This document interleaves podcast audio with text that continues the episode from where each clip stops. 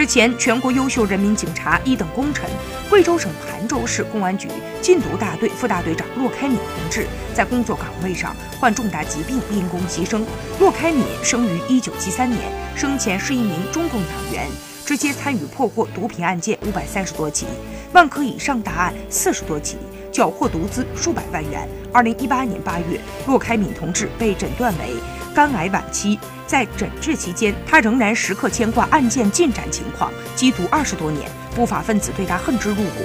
曾有人扬言用二十万买他的命，但无论威逼还是利用，都无法动摇他的决心。他用一身凛然正气捍卫了法律的威严，展现了一名缉毒民警的优秀职业操守。